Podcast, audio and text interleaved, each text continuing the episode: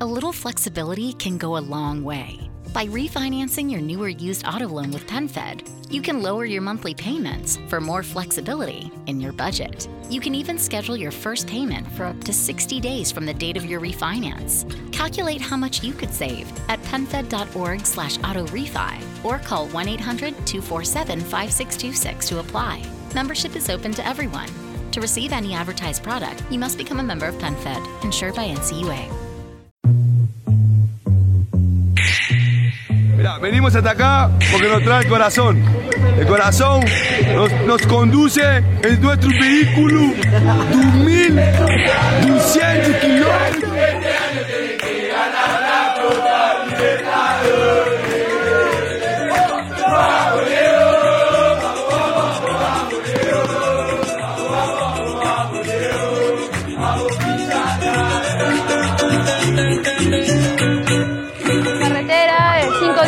Carretera, desde Perú, Lima, por Bolivia.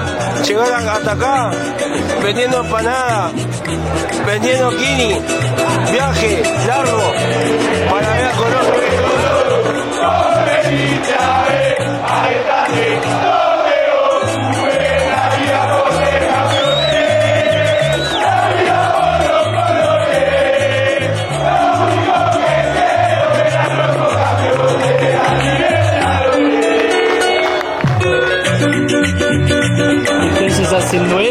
Que no vas a casa. que no voy a casa. Es solamente por Barranquilla. Sí, todo, solamente por los colores, por ver equipo. ¿Hay algo más importante que central? No. Y su hija. No, no sé el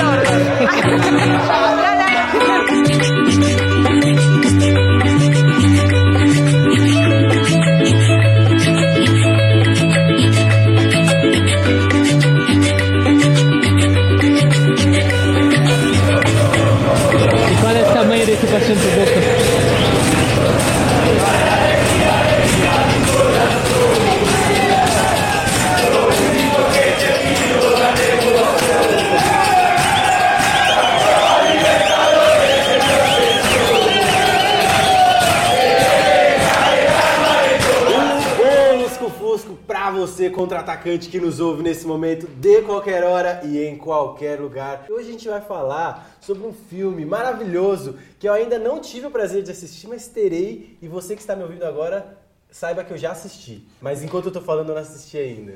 Esse filme chama-se Los Visitantes e é uma honra inenarrável ter essas duas pessoas que estão na minha frente agora, porque alguns anos atrás eu estive, não com o CAC, mas eu estive com o Matheus, frente a frente com ele, e com o Gustavo, que está ali agora também de fora, que não vai, vai dar um oi é, telepático pra gente, falando do Adeus Geral. E agora a gente está falando de um outro filme que essa galera fez, que chama Los Visitantes, e não tem produtora por trás, não tem megalomaníacos, não tem dinheiro envolvido, quer dizer, dinheiro sempre tem, mas não tem aporte financeiro pra gente fazer o negócio.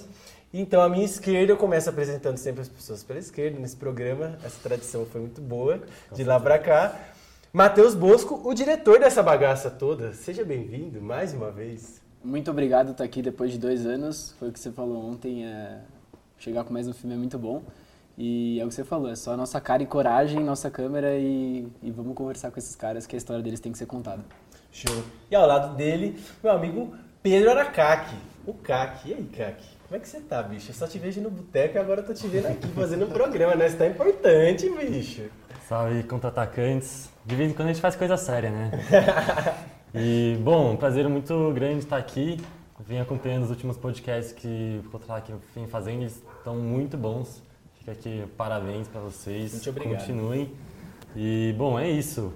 Pessoal quer torcida única, quer final única e a gente mostra o contrário. A gente mostra o pessoal que vem para cá, apresenta eles para a galera, porque realmente é algo muito impactante ver esses caras vindo para cá.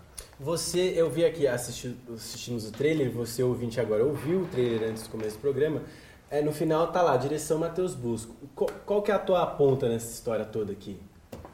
Bom, é, na divisão oficial, assim, eu tô como roteirista do filme, eu e o Matheus, que a gente meio que bolou tanto a ideia antes das gravações quanto o roteiro depois das gravações, porque a gente teve um material muito grande com muitos assuntos diferentes e a gente não fazia a menor ideia de como criar uma narrativa com isso. E aí isso foi mais parte minha e do Matheus. E tem um lance também que os nossos times estavam envolvidos nos jogos, então era nos jogos dos nossos times a gente não estava na arquibancada visitante, estava na arquibancada local. E aí a gente se dividia também com a ajuda das outras pessoas. Mas a verdade é que a gente fez quase tudo muito juntos, nós dois, e o Gustavo, a Martina e o Chagas também ajudaram muito a gente. Mas aí o que a gente teve no processo como um todo, assim, gravando, editando e pensando no, na história que a gente ia montar. Que massa. Bom, para terminar aqui a roda, à esquerda do CAC, Caralho, há quanto tempo que eu não falo isso no Brasil? Bozão, Tilenite, chegando aqui pra galera, pra rapaziada, tamo de volta. Salve contra-atacantes, é uma honra, tava com saudades de gravar, tô dando até um abraço aqui, você vai sentir um abraço virtual no Gabri. Sintam-se abraçados. E, e, ainda mais que é uma honra pra falar de cinema, que eu gosto muito, e o, o último episódio foi o gênero literário e o futebol. E agora esse episódio, mais uma vez, com outro gênero, né, que é de cinema com futebol. Eu acho isso muito fera. A gente está em tempos aí do Cinefute e a gente trouxe esses caras aí do Los Visitantes para contar um pouco dessa produção, assim como nós fizemos há dois anos atrás, contando a é. produção do Adeus Geral. Então é uma honra, estava com saudade de todos vocês, ouvintes, participantes, host e equipe. Selo Mangue voando. Selo Mangue voando, fazendo os quadrinhos, também com nossa revista Futebol vendendo por aí e unindo as duas coisas, né? Quadrinhos, é. ou as três, quatro coisas, quadrinhos, Tudo. cinema e futebol, que é o que importa. Show. É, galera, eu vou fazer diferente hoje, antes da gente começar o programa. É, você já deve estar aí ouvinte, não, já pulou o que você queria pular de introdução, então agora você está com a gente mesmo. Aí eu vim falar do Apoia-se, cara. A gente precisa muito de grana para continuar fazendo os programas. Tá difícil, você percebeu que a gente teve um gap aí de uma semana na entrega dos episódios. Então, cara, se você tiver 5 conto ou mais, 15 conto ou mais, 30 conto ou mais, ajude a gente, sabe? Tipo, se você não compra mais revista, se você deixa de fazer tal coisa que, sei lá, conseguiu economizar dinheiro em algum lugar, Encontre alguém do contra-ataque, dê 5 conto para essa pessoa, dê 10 conto, doe livro, doe camiseta de futebol, doe o que você tiver para doar, qualquer ajuda é bem-vinda. E lembrando que se você não tem nada de doação e também não pode pagar, fica tranquilo porque a, a maior ajuda que você pode dar para a gente é espalhar a palavra Isso, do contra-ataque. Compartilhar a palavra do contra-ataque porque o nosso trampo é de guerrilha. E o trampo de guerrilha precisa de apoio seja financeiro, com esse simbólico 5 reais, que pô, é uma coxinha em São Paulo hoje em dia, no, no resto do Brasil também eu não sei como está funcionando esse preço, mas pô, 5 reais ajuda bastante a gente a conseguir continuar gravando os episódios, mas mais importante do que isso, espalha a palavra. A, a, é, os amigos que compartilham, marca a gente no Instagram, pô, isso dá uma moral pra caramba, no Facebook, em qualquer lugar, em qualquer rede social, no Twitter, a gente está nas três redes. Então apoio o jornalismo de guerrilha, porque a gente sobrevive para contar é. histórias que não estão sendo contadas. E é isso, o nosso conteúdo ele vai, ele sempre foi e sempre será completamente democrático. A gente não tem uma parte exclusiva para assinantes. Então a gente para poder manter isso para quem não pode pagar nada, não pode ajudar em nada, quem pode dá uma forcinha e a gente consegue equilibrar o bagulho. E é isso. Então vamos falar de Los Visitantes. Molecada, é assim. Primeiro, a, a, a nossa ideia de fazer o contra-ataque surgiu no bar porque a gente não tinha como consumir o conteúdo que a gente produz aqui. E a gente falou, então vamos fazer esse conteúdo. Como que surgiu, qual foi o estalo para vocês fazerem o filme Los Visitantes? Eu, desde que a gente acabou da geral, a gente ficou pensando em como poderia ser um próximo filme, uma próxima coisa, porque toda vez que a gente ia conversar com alguém como você, é, a primeira pergunta era, e qual é o próximo projeto? é, lógico. A pessoa já fica automaticamente esperando o próximo. Exato. É muito triste virar e falar, puta, não tem. Me informar, passar de semestre. e aí a gente sempre teve interesse pela cultura de barra argentina, que é uma cultura de sentimento ligada ao time bem diferente da, das outras, dos outros países. E, e a gente soube que era muito caro para a gente fazer essas viagens para fazer algo por lá. E aí eu no começo do ano pensando, vendo vídeo no YouTube falei, ah, acho que a gente, se o Pedro falou bem ontem a gente estava conversando, ele falou, ah, se a gente não, se eles não vier, se a gente não vai até eles, eles que venham até a gente. E aí a gente teve a ideia de, de ir até eles nesses setores visitantes dos estádios de São Paulo. Aí eu mandei uma mensagem para o Pedro primeiro, depois avisei todo mundo do Geral e a gente começou a bolar um, um projeto semanas antes de Corinthians e Desportivo Lara na Arena Corinthians. É, e aí nossa principal preocupação era com questão de entrar com a câmera no estádio, porque não é uma coisa muito fácil. A gente correu atrás de credencial, mas não conseguimos. Aí a gente tentou bolar maneiras de entrar com a câmera como normal, assim, comprar ingresso e entrar com a câmera. Mas se eu, por exemplo, se eu for de torcedor, eu não posso entrar com a minha câmera? É, ele- a PM tem diversas determinações para isso, só que cada um tem a sua, cada PM tem o seu. Então eles não aceitam câmeras com lentes acopladas, na teoria, mas se você entra com a sua lente acoplada, às vezes rola. Tá, Então a gente ia tentando com a cara e a coragem. Teve um jogo que eu fui. Eu já entrei. É, exato. Mas estava acoplado, exato. Exato, e, e teve um jogo do Santos Independente que eu entrei com o Gustavo, que, a, que ele- a gente entrou meio fingindo que era argentino, com a câmera no pescoço e rolou. teve outro jogo na Arena Corinthians que eu tava com o Pedro e ele entrou com. A gente tinha a câmera, a câmera entrou, esse microfone não entra. E aí, a gente vai deixar o microfone aonde, na Arena Corinthians? Aí ele falou: não, entra, vocês não podem usar. Então cada Ah, coisa tá, o PM beleza. tinha uma. Legal. E aí a gente ia burlando as regras pra tentar entrar com a. Não, com algum E equipamento. teve uma, um, um jogo ainda que teve uma história bem marcante que a gente estava entrando com a câmera, era São Paulo e Rosário Central, e a Martina estava com a gente. E aí o, o- a revista feminina e a revista masculina estavam separadas. E entre a revista, o Gustavo passou a câmera para a Martina, então a câmera não passou pela revista. Caralho! Então cada jogo era um migué diferente, né? É, porque é isso, os caras não querem deixar você entrar. Tudo que pode ser feito em prol de documentar o bagulho, de fazer um negócio legal. Eu já fui proibido de entrar no estádio com cartaz escrito Palmeiras, minha vida é você, com 12 anos. então, assim, tipo, aí os caras não querem deixar. Não mesmo, pode entrar com jornal, não pode entrar com nada. com- É, não às vezes entrar- você sai do trabalho, é complicado que você tá com os cadernos, as coisas de faculdade. Não, cada, Mas o que o Matheus falou, cada policial tem, Tem a a regra, regra. dentro da própria O cabeça. que dá dó é o senhorzinho. que Tá claramente só entrando com a sua folha de São Paulo pra ler ali, tá ligado? E não pode entrar, porque. Bom, enfim. É, você falou um negócio de cultura de barra. Eu senti que a gente precisava pontuar isso. O que, que é isso? O que é cultura de barra? Então, o, o que eu acredito o que muitos de nós acreditamos é que o sentimento que eles têm, a percepção que eles têm diante do time de coração deles é diferente da nossa. É, se aproxima de alguns países da América do Sul, mas que do torcedor brasileiro é bem diferente, assim. É, vou dar um exemplo simples. Eu estava na Argentina para ver São Paulo e Talheres, eu estava conversando com um São Paulino que estava na minha frente na fila e veio de caravana. Ou seja, o cara é até mais torcedor do que eu, talvez porque ele veio de ônibus, eu fui de avião. E aí na filha ele falou, puta, se o São Paulo não ganhar hoje, depois de tantas horas de viagem, eu vou voltar puto pra São Paulo. E essa percepção a gente não vê em nenhum momento com um torcedor argentino, por exemplo. Eu vim- não vim aqui pelo resultado, a gente veio só pra seguir nosso time. E eu acho que aí tá um gap gigante de sentimento entre o torcedor brasileiro e o sudaca no geral, assim. E é isso que a gente queria trazer um pouco e contar um pouco, assim, sabe? Falando em Sudaca, quantos, eu queria saber quantos jogos vocês visitaram para produzir o filme, né?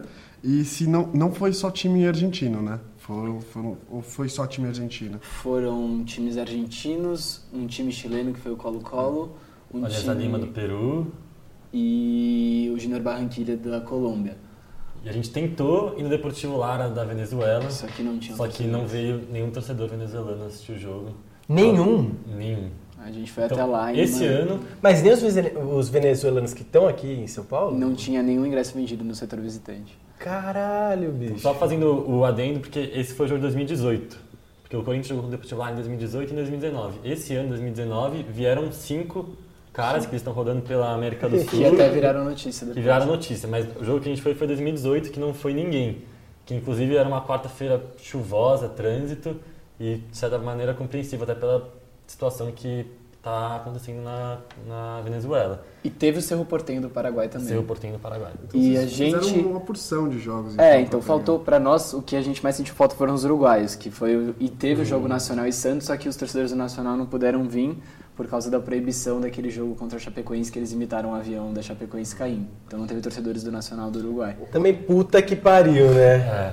Outra curiosidade, acho que pô, quando eu tava vendo o trailer do filme, eu já falei, caraca, como eles resolveram isso? Porque cada país tem o seu dialeto, tem o seu jeito de falar, não é o mesmo tipo de espanhol. Pra gente fazer o portunhol, perguntar, beleza, consegue encaixar ali. Mas a parte de legenda, assim, quanto você precisou de ajuda de pessoas para compreender ou no final deu para É. que os caras estavam falando? Porque são vários dialetos, né? Tinha muita entrevista que na hora a gente não entendia nada. Assim. Só acreditava, via a expressão do cara que tava falando. e falava, Nossa, isso eu acho que vai ser bom. sim."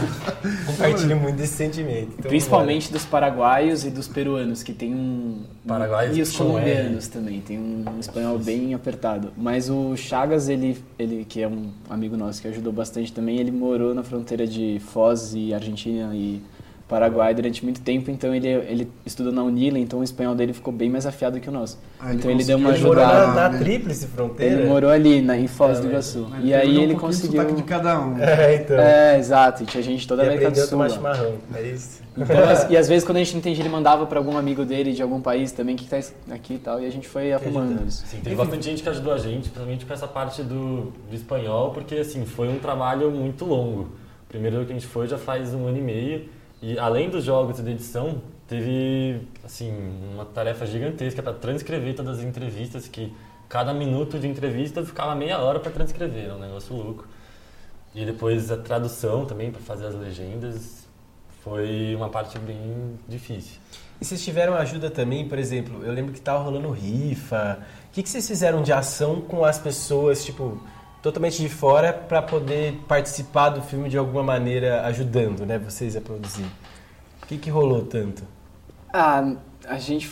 Não, a gente que a gente não buscou muita ajuda de fora, pra falar a verdade. Não, é. Deu para fazer com o que vocês tinham? A gente juntava a nossa grana, pagava o ingresso, que foi uma fortuna se a gente juntar todos esses ingressos juntos. A gente pensou em fazer catarses e, e algo do tipo, mas querendo ou não, foi um custo só desses ingressos também. Sim. A gente ia com o nosso equipamento e, e batalhava. Acho que os caras tiveram muito mais dificuldade para juntar o dinheiro e vir para o Brasil do que a gente para pagar e entrar no estádio, assim. Mas você, con- contando pro nosso ouvinte, também você estuda cinema, né, Matheus? Sim. Então a parte de edição, essas partes de mixagem, do- dos pós, pós material material, então é, mais eu fui me virando, não exatamente. precisa contratar uma equipe para Exatamente, fazer. a gente né? não contratou ninguém, a gente foi... Aí já dá fazer o trampo de guerrilha também, é. É. contra-ataque de guerrilha e um É, filme total. de guerrilha. Gostaria, adoraria de pagar a gente pra mexer É. no som, de pagar a gente pra mexer na imagem, mas a gente não Você acha que você, você é o único da galera do Adeus Geral e dessa galera que tá agora que estuda cinema, é isso? Sim. Você acha que é por isso que você foi o, o cara que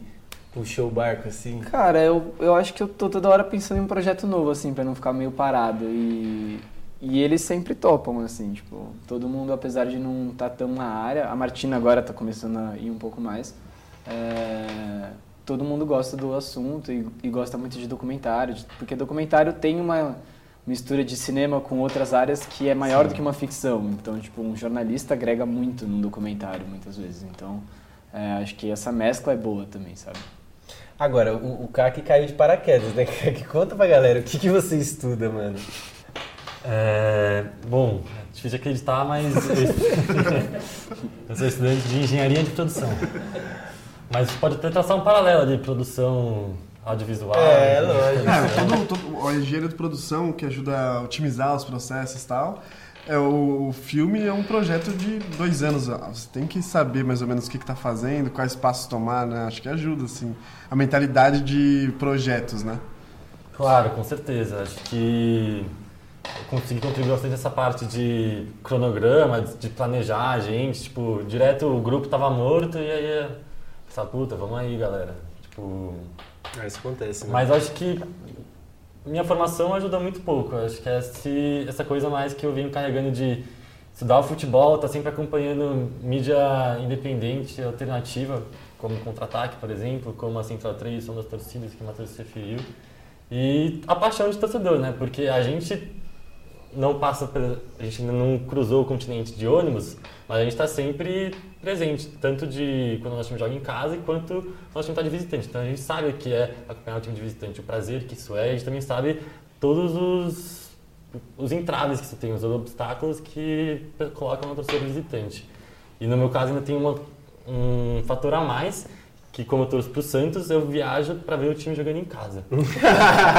é isso, né? A gente tava, a Eu gente tenho a mentalidade do visitante. né? o último programa do Pacaembu, é, até esqueci de mencionar isso naquele programa, que o, o Pérez, presidente do Santos, ficou felizíssimo com essa história do consórcio novo do Pacaembu. Então eu não sei se tem algum planejamento para trazer o Santos para cá, né? Por que, que não fazem isso? Então, um, do, um dos, sei lá, dos grupos que estava concorrendo é ligado ao Santos. Sim. Então, Mas é esquisito, porque o presidente gostou do, do grupo que ganhou, mas tinha um grupo ligado ao Santos concorrendo.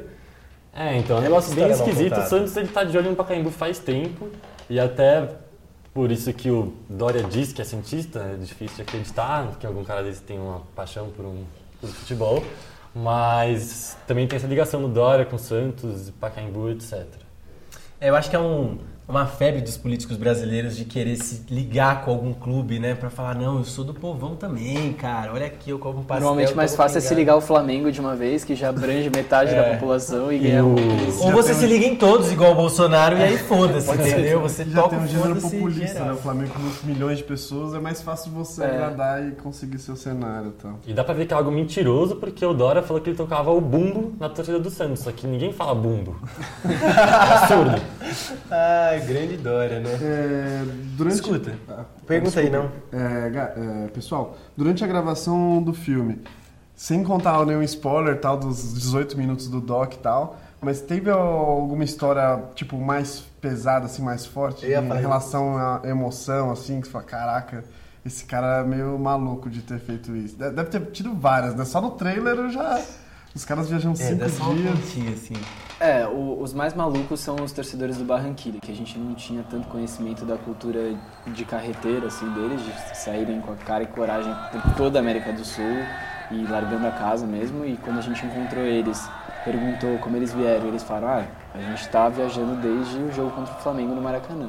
Como assim? Detalhe, esse jogo foi, acho que em junho, e o jogo do Flamengo foi em novembro. É. Algo do Caralho! Eles E já eles o quê eles já nesse já estavam tempo? nove meses fora de casa e a gente esse momento foi o mais chocante assim e aí a gente depois de um ano a gente encontrou eles de novo no Allianz Parque esse reencontro não está no filme porque a gente achou que não gerou um conteúdo necessário para colocar mas a gente reencontrou eles no jogo contra o Palmeiras que eles voltaram esse ano e eles já completaram quase dois anos viajando e eles ficaram até a Copa América viram os jogos da Colômbia e depois voltaram para Colômbia porque o Barranquilla foi eliminado das competições internacionais. Caralho, É tipo bicho. um modo sustentável, assim, eles vão trampando no É. caminho, vendendo as coisas. Eles fizeram uma sede assim em Assunção, então eles iam fazendo os corres deles lá, trampando em Eles estacionamento. ficaram amigos do pessoal da Barra do Seu Portenho É. e eles iam se virando. E aí junta grana e vai pro jogo, junta grana e vai Aqui eles estavam pedindo dinheiro no semáforo, vendendo alguma coisinha, né? E eles pegam Nossa, também, eles, os jogadores dão ingressos pra eles, então eles pegam os ingressos e antes do jogo eles tentam vender pra algum colombiano que tá indo ver o jogo ali, veio de avião ou Hum. tá, mora em São Paulo e eles vendem. E aí, só que Assunção era uma sede boas pra ele, porque a maioria dos jogos ou eram no Brasil ou eram na na Argentina, então eles iam meio que Buenos Aires, São Paulo, teve a final em Curitiba, jogo no Rio de Janeiro, então eles ficaram por aqui assim. E o pessoal, você falou que eles, eles tinham essa ligação, ficaram amigos da galera do Cerro. É, rola uma união maior, assim, entre os sudacas do que a gente vê aqui das torcidas no Brasil? acho que tem é uma divisão quase que 50% ou 33%. Tem times que são amigos, então é, você vai fazendo as suas alianças ali para cada um dar uma força para o outro. Então, por exemplo, tem uma aliança grande na Argentina de Chacarita, Belgrano, São Martín, Colo-Colo no Chile, São Paulo no Brasil, então Rosário Central, então todos esses se ajudam. Aí tem uma outra aliança de Palmeiras, Colo-Colo também, é, Vasco. Porque tem a dos Alvinegros, que é o Colo-Colo, Santos, o Olímpia e o da Colômbia, Once Caldas. Então tem uns grupos que se ajudam, assim. Então, eu- como estão todos ali com o mesmo interesse, às vezes rola essas ajudas, assim, sim. E... Mas tem, assim, os caras do Barranquilla viraram amigos de todo mundo aqui, porque percebeu que todo mundo podia ajudar eles. Então depois eu encontrei eles no Morumbi, num jogo que eles foram, eles viraram amigos de um cara corintiano também, que dava uma força pra eles, enfim. É, e tem esse assunto falando da torcida Sudac das suas união, da união delas, é que o brasileiro ele, tem um, ele, ele acha que é um gringo dentro do próprio continente, né? Não sei se pelo fato da língua ou a nossa construção meio imperialista dentro do continente, assim, o maior país de todos. Então tem a faixa da cordilheira, todo mundo vai se conversando porque tem a mesma língua também e o brasileiro fica meio isolado desse, dessa região.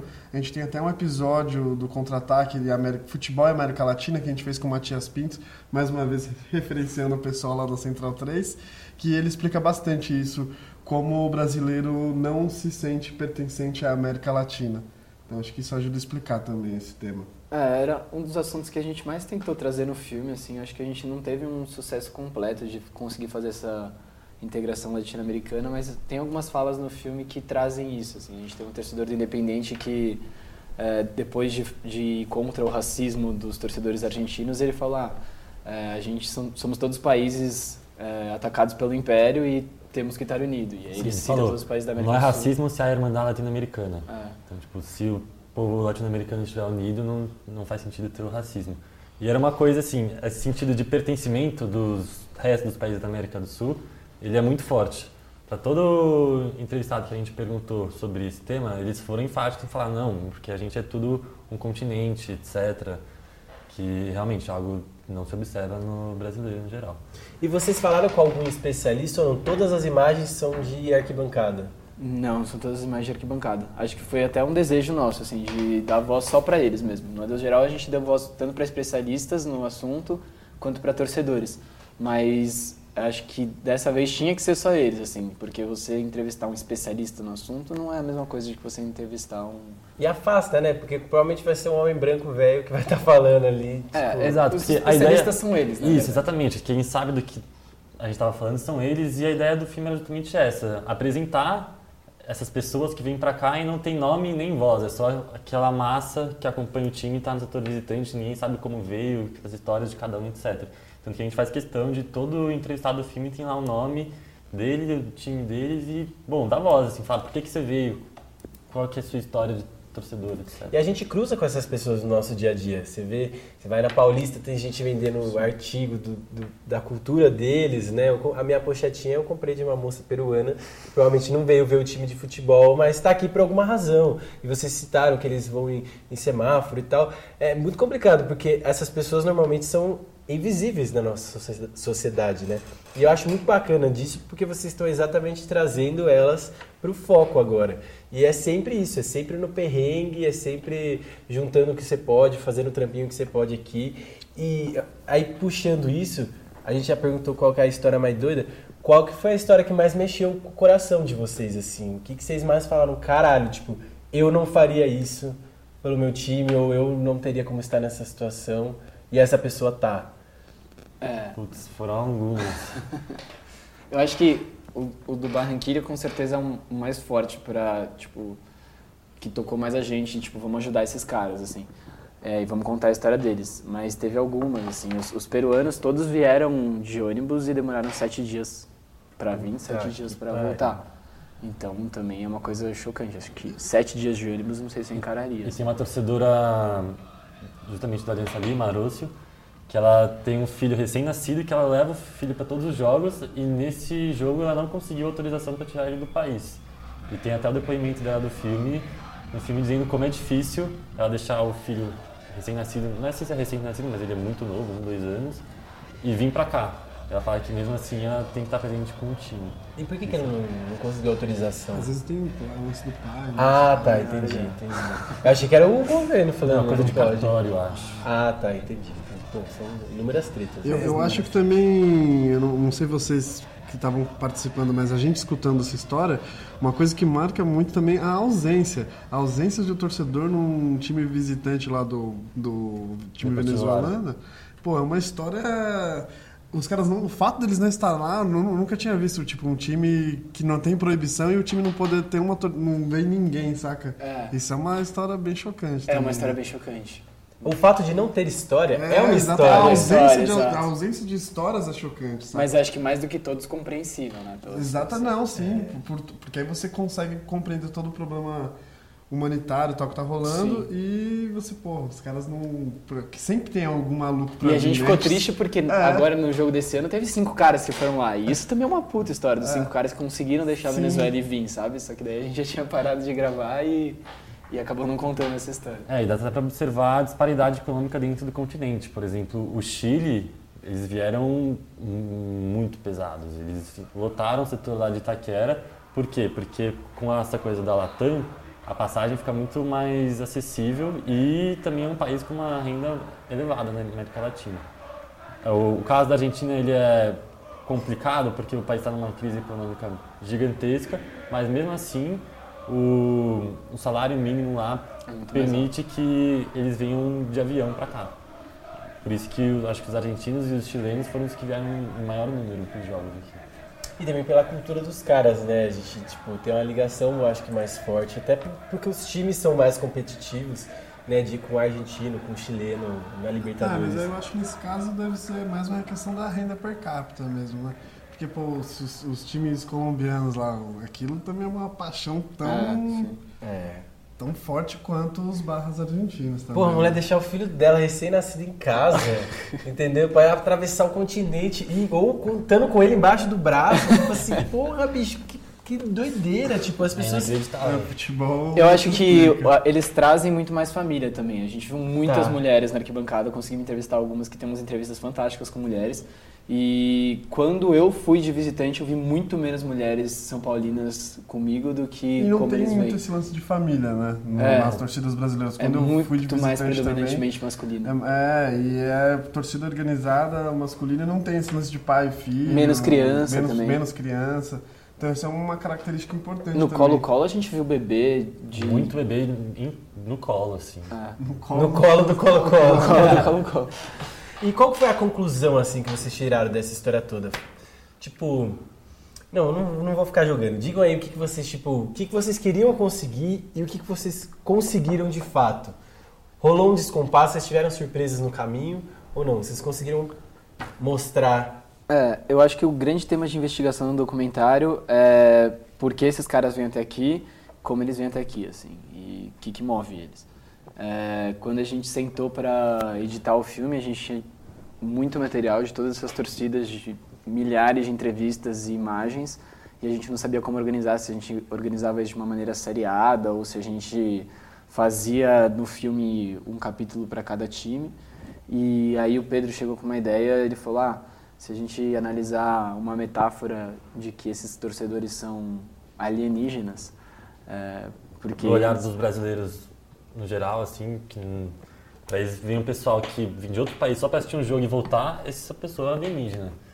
E aí a gente pensou, puta, vamos. O que, que uma pessoa pergunta quando encontra um alienígena? Né? Tipo, como você veio até aqui? Aí teve essa, toda a questão das caravanas, do avião, do tempo que eles demoraram. do tempo e como você veio. Tem muita história de pessoas que se viraram financeiramente para vir, ou de se livrar do trampo, ou de deixar o filho no país. Ou de, como você falou, vender rifa e de vender comida na estrada e pegar um trampozinho, fazer um dinheiro e ir. E aí os- o, o seguinte é quem são vocês? E aí a gente entra num capítulo do filme que é muito sobre Identidade. identidade, tipo, o país que eles vieram, o, o amor, o, o amor que eles sentem. Tem uma é o- questão é o até seguinte. de nomes no filme, que alguns entrevistados têm uma coisa muito forte do nome e a relação do nome com o time. Não vou ficar falando aqui pra não estragar, mas são assim, acho que uns três, quatro casos. Tem questão também familiar, de pais e filhos, mães e filhas. E E o último é o porquê. o porquê. Porque vocês a- vieram. Aí a E aí paixão. é- Que acho que está implícita no filme todo, assim, em todas as falas dele, mas que no final também condensa isso de forma mais De emocionante. antropologia, assim. É, tá? pura, cara. Isso é sociologia pura, cara. Ô, Matheus, agora pro nosso ouvinte, cara, assim como eu gosto bastante de cinema também, não só de futebol, você, você poderia, sei lá, indicar algum doc de referência, tirando a Deus Geral, né, porque todo mundo já conhece e tal, algum doc que você acha, pô, esses caras fazem um- um- uma coisa que me inspira, assim, não precisa ser de futebol, mas algum documentarista que você curte, assim, pra tá... Nossa, selecionar é muito difícil. Ah, O algum, Kubrick, ele gravou a Viagem da Lua. O- Tem um documentário que eu gosto muito, que é o El Outro Futebol, que é do Frederico Perretti, posso estar errando o nome dele, que ele que ele é bem mais observativo no sentido de tem menos entrevistas, mas ele fica o tempo inteiro gravando times é, do ascenso para baixo na Argentina e ele roda toda a Argentina de Ushuaia a La Quiaca para documentar isso. Tem um outro documentário que é aquele do torcedor do Boca nos arredores da Bomboneira. Em La Boca. Em La Boca, que é fantástico, que não fala sobre paixão, mas fala sobre uma situação de indivíduos marginalizados que vivem perto de um estádio e o corre que o cara faz vendendo ingresso falso para conseguir sobreviver. É a relação entre o time, o bairro e a população que habita esse ambiente. É, esse debate, inclusive, tem, tem ganhado muita força nos últimos anos com a história. De, aliás, nos últimos anos, na última década. Porque a, rolou uma história de tirar as pessoas, remover favelas perto de, de centros urbanos para a Copa. E aqui no Brasil foi a mesma coisa. A diferença é que eles não conseguiram remover, então eles tamparam mesmo, né? Tanto na Olimpíada quanto na Copa do Rio. Os caras colocaram tapumes mesmo na, na rodovia para você não ver a favela. Ao invés de, por exemplo, pintar todas as casas, de fazer ações, enfim. É uma putaria generalizada que rola E solta. tem um outro que, se eu não me engano, chama Para Todos, estou até procurando aqui, do Farcas, posso estar errando o nome, que aí tem mais a ver com o tema da Deus Geral, assim, que mostra as arquibancadas na década de 80, 90, que também é maravilhoso, assim, e você percebe a disparidade do, da época é, de uma arquibancada de cimento e... E você percebe uma diversidade, tanto de idade, gênero, cor, mas também uma diversidade até de vestimenta, porque é uma coisa muito folclórica. O pessoal ia quase que fantasiado de carnaval, na geral. E é uma coisa que aparece muito nesse filme. E hoje você percebe quase que uma.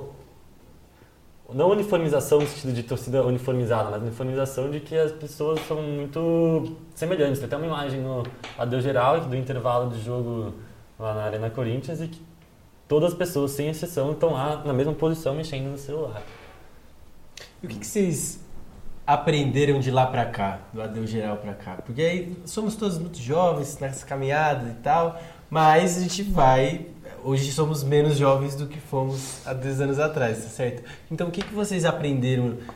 E tudo, assim, tudo, qualquer coisa que vocês gostariam de pontuar que mudou de lá pra cá, seja pra bom ou seja pra mal. Porque às vezes a gente piora. É, de uma produção pra outra também, o que foi mais É. fácil fazer nessa, que É. você já estava acostumado. A gente tem um ranço enorme da falta de qualidade técnica que o Deus Geral tem, assim, de, de não ter mais de duas câmeras no entrevistado, não ter um foco mais apurado, não ter um áudio que dê pra escutar por inteiro, assim, e é uma coisa que a gente se remoeu durante esses anos e a gente tentou evitar ao máximo dessa vez, assim.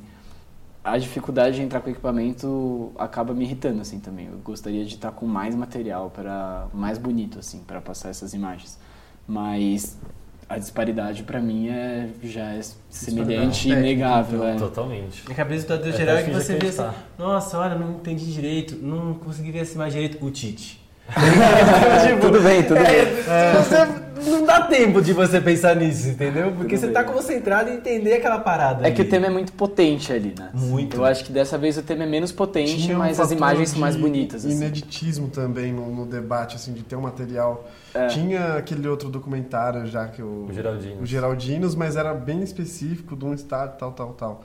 Agora, debatendo todo. Tava nesse o nascimento do debate, então Sobre o fator né? de ineditismo também é muito potente. Então, uma boa história sempre se sobressai a qualidade técnica, mas é muito bom também contar uma boa história com qualidade técnica. Exatamente, que é uma coisa que incomodava muita gente. Eu acho que uma coisa, uma lição que a gente aprendeu é que tendo uma ideia boa, você não adiar para fazer ela. Porque uma coisa que a gente observa é que se a gente tivesse tido essa ideia esse ano, em 2019, não seria possível fazer. Porque tá tendo um cerco ao redor dos estádios que você só entra ali no setor de visitante tendo ingresso e quem entra é colocado direto, pra, obrigado a entrar dentro do estádio. E a maioria das entrevistas são feitas nesse pré-jogo na porta do estádio que não seriam possíveis nesse ano.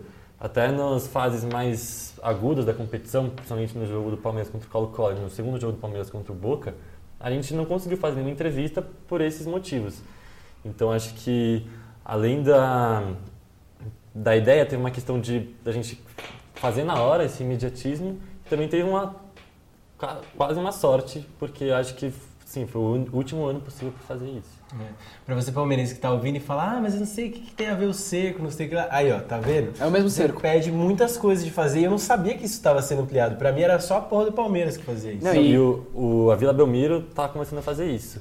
E é uma questão muito parecida com a Turiaçu, de casas históricas de torcedores, de bares, de lanchonetes de pernil, e que tá tendo esse cerco fechado. e assim... E se a questão Cara. é segurança, pode ser até mais conflitante, porque eles fecharam ali na. ali na. como chama? A rua atrás do, do Allianz Parque, naquela Ali praça. perto Este Matarazzo. Plaza. É, ali perto da Este Plaza, eles fecharam aquelas ruas, a praça, e, e afastaram a torcida do Boca para uma rua atrás, ali, praticamente do lado do Este Plaza. E, e aí uma hora a gente estava ali, tipo, tentando entrar e conseguir alguma, alguma imagem naquele dia, que não tem imagem no filme desse dia, porque não rendeu. E vieram muitos palmeirenses para bater de frente, quase. Isso, porque aí o pessoal que- fica fora do circo e acaba ficando mais próximo da torcida local. E aí pode... Desorganização. Desorganização. Total, eles querem zerar. a- a- O mantra não é segurança, é tipo, vamos zerar, vamos tirar esses caras É, e aí nada vai acontecer. Mas eles ignoram que toda ação tem uma consequência. Exato. Você botar o cara ali, ele vai encontrar o outro. O Araka acabou respondendo uma. Eu ia fazer outra pergunta no âmbito de cinema, tipo. Pô, se tiver algum moleque aí escutando ou alguma mina escutando que queira fazer um filme, quais dicas assim, meu? Tipo, vocês têm duas produções na gaveta. Gaveta não, duas produções lançadas. O que, que vocês poderiam falar? Então, uma das coisas já é não deixa a boa ideia Se- passar, né? Mas Se tem tiver mais ideia, alguma... corre atrás. Até porque no Adeus Geral a gente trouxe essa coisa da politização, da luta pelas torcidas, por o respeito ao torcedor, que foi uma coisa que foi minguando desde então. Logo em seguida da que a gente lançou o Adeus Geral, foi aprovada a torcida única nos clássicos em São Paulo.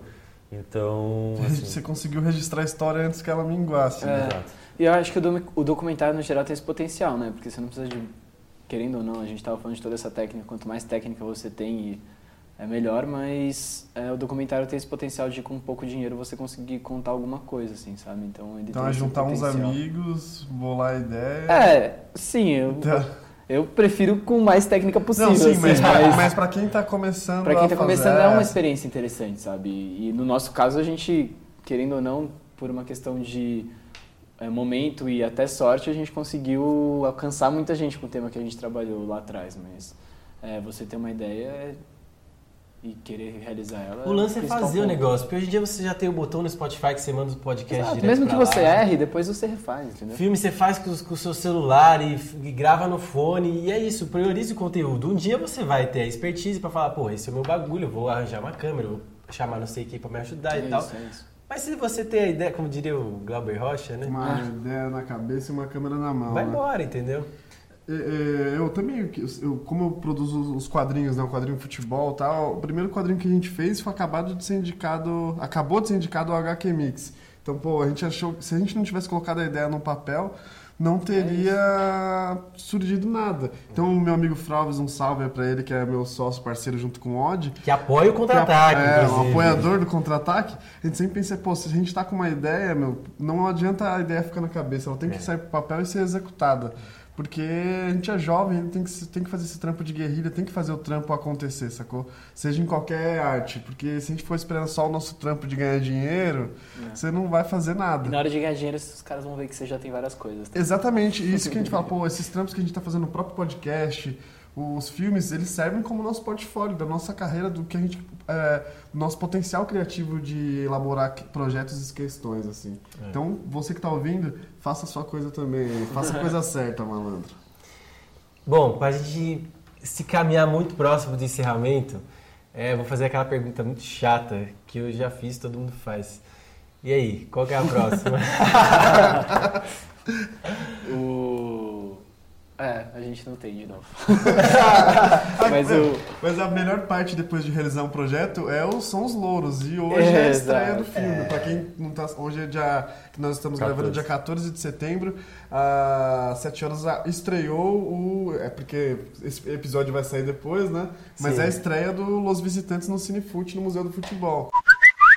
E aí, gente, aqui adora vim dar um recado. O filme Los Visitantes acabou de ser campeão da categoria curtas do Cinefute desse ano, 2019. Mais uma conquista aí para os diretores do Adeus Geral, o outro filme que chamou a nossa atenção para esse processo de elitização do futebol. E, na época que ele foi lançado, a gente também estava gravando um dos nossos primeiros podcasts com essa galera e cá estamos juntos novamente. Então é isso, parabéns, Los Visitantes!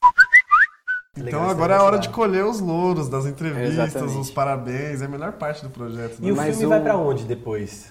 Então, mas só pra concluir a outra pergunta, tá, mas tá. um tema que eu tenho muita vontade de explorar é violência mais pura no futebol e não tratar a violência como a mídia trata, como uma coisa é, marginalizada 100%. E eu queria contar essas histórias e para as pessoas entenderem que a violência ela tá em todos os lugares e o estádio é uma consequência delas. É estrutural, né? É estrutural. a As pessoas violência. botam o futebol à parte da coisa. Ah, não, mas tem racismo no futebol por, por isso. Ah, não, mas tem homofobia, Homofobia. por isso. E- Ah, mas tem violência por isso. É apenas um É a sociedade. O futebol é só a vitrine que tá ali. Exato, é uma história que eu tenho vontade de contar, tanto a violência torcedora quanto a violência policial, assim, acho que é uma coisa que atrai muito e no filme tem um trecho sobre violência policial e as pessoas se interessam muito por, pelo que aconteceu ali, então acho que é algo que vai ser E acho que falar das violências também que sofrem, né? Tipo, porque a violência do, do policial, ela acaba sendo um motivo para violência entre os torcedores, porque o cara fica pilhado, fica puto.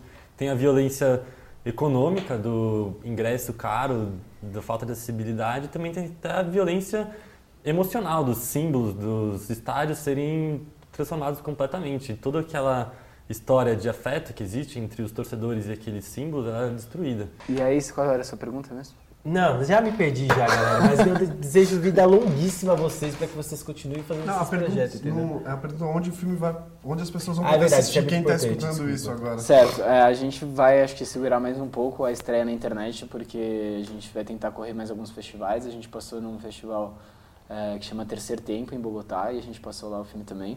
A gente quer tentar fazer com que chegue em outros países na América do Sul, que é, pelo menos a minha vontade é essa. E aí depois a gente, com certeza, vai disponibilizar na internet, assim como a gente fez com a Deus Geral, porque Show. é onde a massa está. Beleza, aí É. o contra-ataque avisa também quando o filme Isso, sair. lógico. Avisem-nos que a gente repassa para os contra-atacantes e para quem mais quiser Com certeza. ouvir na internet. Galera, estamos caminhando para o fim. Gostaria de pedir para você, contra-atacante, não desliga ainda a sua televisão, apoia a gente. A gente tá aqui fazendo uma campanha, não sei o que, apoia nós, parará, parará, já falei no começo do programa. Não vou encher o saco mais com isso. Já demos dica Mas cultural, já fizemos compartilha, tudo. compartilha isso É, o mais importante é compartilhar os posts, compartilhar os bagulhos. Se você não gostou, também não é assim, ah, vou compartilhar porque ele é meu amigo. Não, vai lá e fala, não gostei dessa bosta aqui, ponto. A internet é livre, você pode comentar o que você quiser. Talvez a gente responda, talvez a gente cague pra você também, mas comenta lá, entendeu? Movimenta o bagulho. Essa sabe? é a melhor ajuda, meu. Fazer É, essa é a melhor, melhor disparada. Compartilhar em termos digitais, compartilhar espalhando a palavra pros amigos no trampo. A Globo tá dando uma moral agora pro podcast, ó, tá ajudando É. a gente a conseguir novos ouvintes. Exato, tá, tá fortalecendo a cultura, Tá né? fortalecendo do a cultura. Não né? pode roubar nossos ouvintes, vão parar de ouvir contra-ataque pra ouvir o G1. Ouvir a Renata Luprete, pelo amor de Deus. Bom, Matheus, muito obrigado, mano. Obrigado, Gabs, pelo convite. Muito bom estar aqui de novo com vocês. Espero que daqui dois anos a gente esteja de novo. Espero que até menos, né? Espero que até Exatamente. menos. E que todo mundo acompanhe a página da Do Geral. A gente vai postando as coisas por lá. Estamos pensando em colocar conteúdos de todos os torcedores que acabaram saindo do comentário por, por questões de tempo e de dinâmica do filme. E é isso. Muito obrigado. Show, mas pílulas iam ser feras, assim, né? É a nossa intenção. Não, então boa. Estaremos no aguardo. Kaka, muito obrigado viu, pela sua presença. Espero que você tenha gostado do, da- do debut. É debut que fala quando você estreia? Sei lá, acho que sim. Da sua estreia mesmo, chama de estreia só. Não, eu que agradeço, foi um prazer gigante estar aqui debatendo essas coisas que a gente tá debatendo o tempo inteiro, mas às vezes fica muito entre a gente. E, bom, é isso. Toda sorte também ao contra-ataque aí. Valeu, estamos juntos. Vocês, eu, eu não falei isso no começo do programa, mas eu tava pensando, vocês não acham legal? Vocês foram dar uma entrevista ontem, lá no Som das Torcidas, que é um cara, não, vou fazer o meu podcast aqui. Agora vocês estão aqui, que a gente tá, não, vamos fazer o nosso podcast aqui. E É, vocês estão contando sobre o filme que vocês falaram, vamos fazer esse filme aqui. E todo mundo só tá fazendo o seu lei, É a corrente do bem, né, cara? É a corrente do bem, entendeu? Um sarro saudável, tem que continuar assim mesmo. E antes só da gente encerrar, eu gostaria de agradecer a Misha que faz esse rolê de som aqui acontecer. Isso é um lance, a gente quer prezar pela qualidade técnica. Exatamente. A gente tá com os bagulhos estamos aqui. esquecendo. É, É uma grana que a gente tá difícil de arranjar? É, mas é- eu acho que é importantíssimo. A gente gosta muito de prezar, de prezar pela qualidade. E também agradecer ao Quebrando Tabu, porque estamos gravando aqui nesse ambiente maravilhoso, nesse jardinzinho no meio da consolação. É isso, galera. Muito obrigado, então. Ah, eu vou. O vô não deu tchau pros É, um contra-atacantes. salve contra-atacantes e até o próximo episódio. Espero que seja em breve. Não, vai ser em breve, com certeza. Agora a gente não vai mais buscar.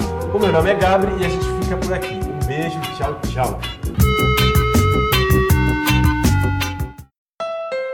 Hey, Mid Atlantic, it's me, Winter. Just a heads up, I'm gonna ice and snow all week, but if you're driving a Honda, you'll be fine. And right now, Honda is offering its best ever APR on the entire Honda SUV lineup CRV, HRV, Pilot, Passport, and more. With real time all wheel drive and all the safety features included with Honda Sensing, like a collision mitigation braking system and adaptive cruise control. Oh, and don't forget to turn on your heated seats, it's gonna get cold. Sorry. See your local Honda dealer today. From regular expenses to occasional splurges, there's a lot to buy. Why not get cash back every time you spend? With the PenFed Power Cash Rewards Card, you get cash back on every purchase. That's everywhere, every time you use it. You can even earn a $100 statement credit when you spend $1,500 in the first 90 days. Visit penfed.org slash powercash to apply. To receive any advertised product, you must become a member of PenFed, insured by NCUA.